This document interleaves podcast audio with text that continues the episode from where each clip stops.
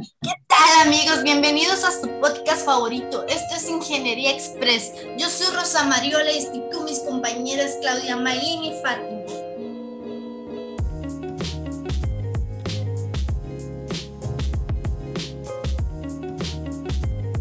Hola amigos, el día de hoy estoy contenta de estar aquí con ustedes por primera vez y poder compartirles información interesante. Compañeras, ¿qué tal? ¿Cómo se encuentran el día de hoy?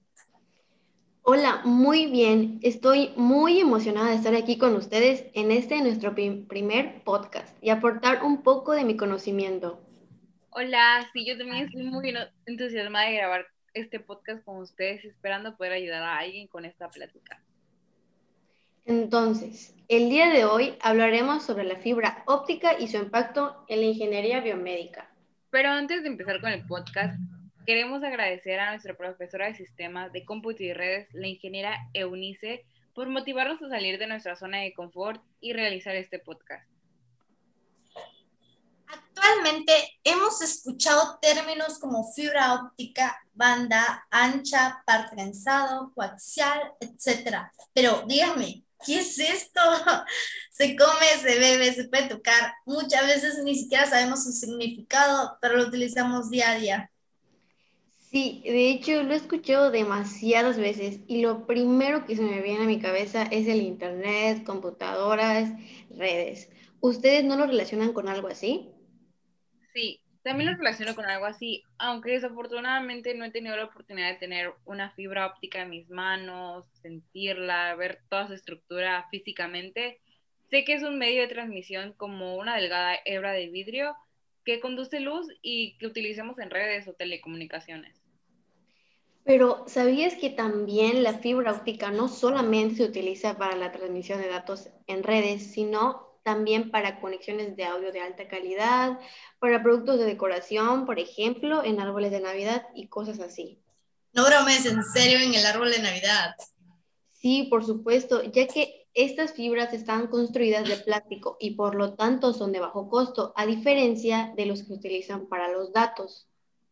Sí, bueno, ahora que lo mencionas, tiene múltiples aplicaciones, además de que presenta muchas ventajas, ¿no? Como ya mencionaste, su costo, su peso, el poco espacio que ocupa. Y bueno, en mi caso, yo considero que es la mejor forma de transmisión de datos por cable conocido hasta ahora, no sé ustedes. Sí, de hecho, ahora y en el futuro que nos espera se sitúa claramente en redes de fibra óptica. Cada vez más son los lugares, incluso lugares pequeños como los pueblitos, que cuentan con este tipo de conectividad de alto ancho de banda, ya que esta es una de las principales ventajas que tiene. Abriendo un paréntesis informativo, creo que es importante mencionar que la fibra óptica se divide en dos, en la monomodal y la multimodal. La monomodal, como su nombre lo dice, es de un único modo de luz. Esto permite que la información se envíe a largas distancias y la multimodal eh, se envía a múltiples modos distintos de luz. Además, al basarse en luz en lugar de la energía eléctrica, esto es totalmente inmune a interferencias y lo increíble de que es tampoco las produce. Como por ejemplo, hablando de la ingeniería biomédica, el cable no ocasiona nada de interferencias electromagnéticas en los equipos médicos, ya sea como por ejemplo el rayos X. Bueno, con tantos beneficios que tiene la fibra óptica ya me siento enamorada de ella. Y me encanta saber sus aplicaciones también en ingeniería biomédica, ¿no? Como ya lo mencionaste, Mariola, en equipos médicos. Pero, ¿sabían que la primera vez que se utilizó en el área médica fue en los equipos de endoscopía? ¿En serio? No lo sabía.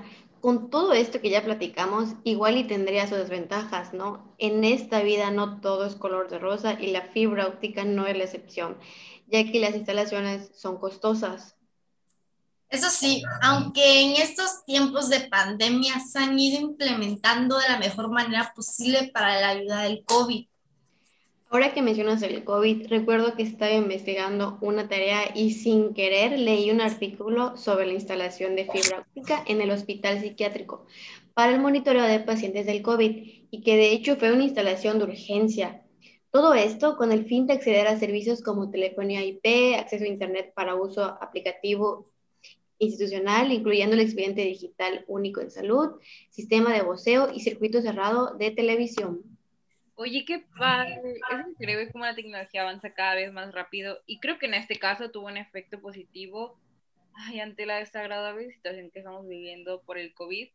Em, estaría genial que nos compartas esta noticia, Maylin, para aprender un poquito más. Sí, de hecho lo encontré en la página de la república.net, Fátima. Ay, me encantaría leerlo. Luego pasas el link, Maylin. Eso me recordó al Hospital 4.0 que investigamos en base de datos. Sí, recuerdo que mencionaba lo de los expedientes digitales, donde por medio de su sistema manejan la información de los pacientes sin necesidad de que ellos tengan a la mano demasiado papeleo. Ay, sí, además de ahorrar tiempo en el papeleo, se lleva un control más estructurado. Creo que es por eso que los hospitales lo han implementado, aunque también tiene sus desventajas, ¿eh? Como el robo de datos de pacientes, pero bueno, ese es otro tema en el que se tiene que hablar de ciberseguridad, protección de datos, etcétera. En este podcast no tocaremos este tema. Es impresionante, de hecho, a mí me impresiona que todo se relaciona en un solo cable de fibra óptica, lo cual puede hacer maravillas en demasiadas situaciones. Aunque no te creas, de antes no hacía muchas maravillas. México, por ahí del 2017, estaba escaso de la fibra óptica y eran difíciles las conexiones al Internet. De hecho, sigue mal. Donde yo vivo falla demasiado. Realmente no sé si es por la fibra óptica. Ahora en las clases virtuales mucha gente ha, tenido problemas con la conexión. Cosa que ocasiona que no entremos a clase, no podemos enviar tareas a tiempo, como hace poco que nos pasó con un examen, que estábamos súper apuradas para enviarla. Y más yo que me pasó de un minuto.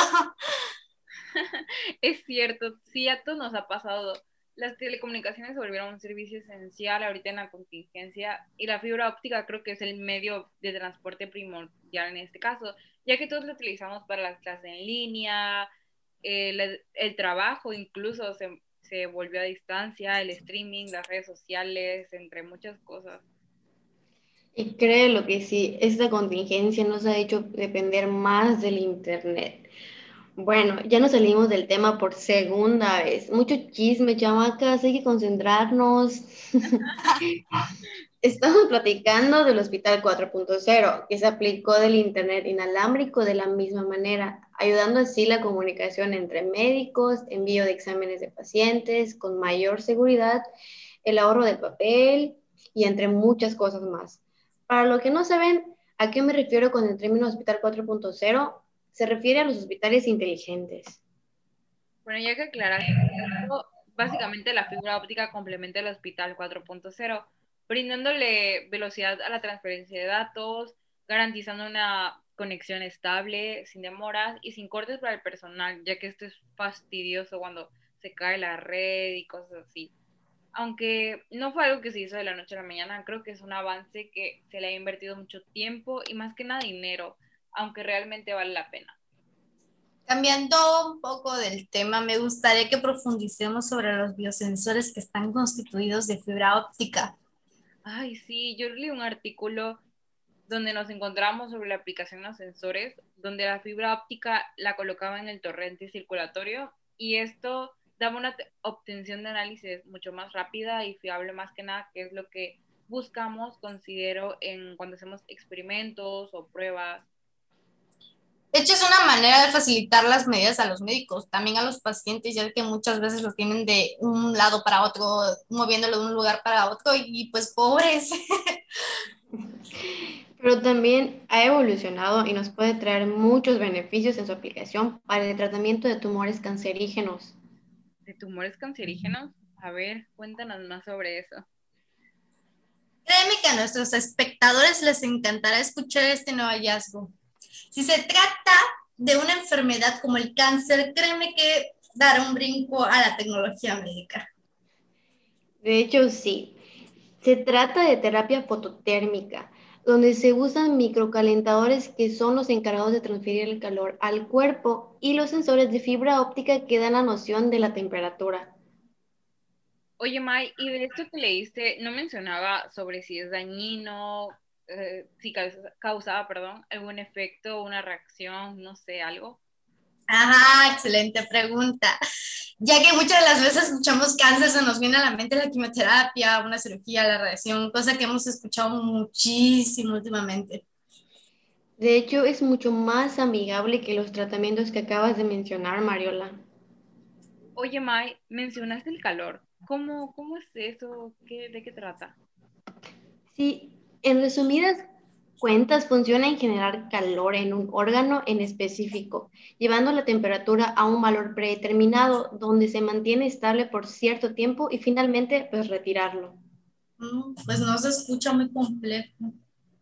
En verdad no lo es y ayuda demasiado. Ay, a ver, y utiliza también la fibra óptica, ¿no? Que se utiliza en telecomunicaciones. Lo impresionante, Fátima, es que sí lo utilizan. Ay, me encanta bastante cómo se utilizan cosas que nos imaginábamos para la ayuda médica. Casi se me olvidó comentarles también que no solo en, la, en el área médica se utiliza, también en la medicina estética. ¿En serio? ¿En la medicina estética?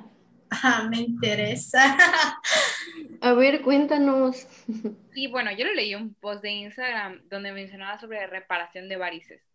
Ay, y dime cómo funciona.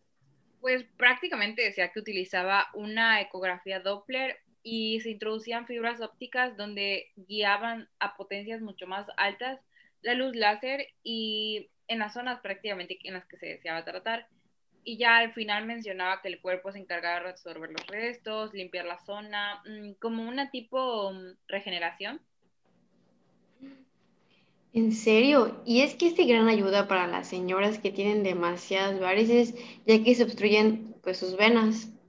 Sí, también por la estética. A muchas personas, mayormente mujeres, no les gusta mostrarlas y pues a quien no. bueno, ahora ya nos damos cuenta de que la fibra óptica no solo entra en enfermedades, en equipos médicos, en todo eso, sino también hasta en la apariencia, ¿no? Pero bueno, creo que hemos llegado al final de este podcast, ya se nos acabó el tiempo. Muchas gracias por haber escuchado este podcast hasta aquí. Agradecemos su tiempo y muchas gracias compañeras por este maravilloso tiempo juntos platicando un poquito sobre temas random, interesantes y un poquito informativos. Un gusto haber estado con ustedes. Sin duda cada día aprendemos algo nuevo. Gracias por escuchar tu podcast favorito. Esto es Ingeniería Express. Hasta la próxima.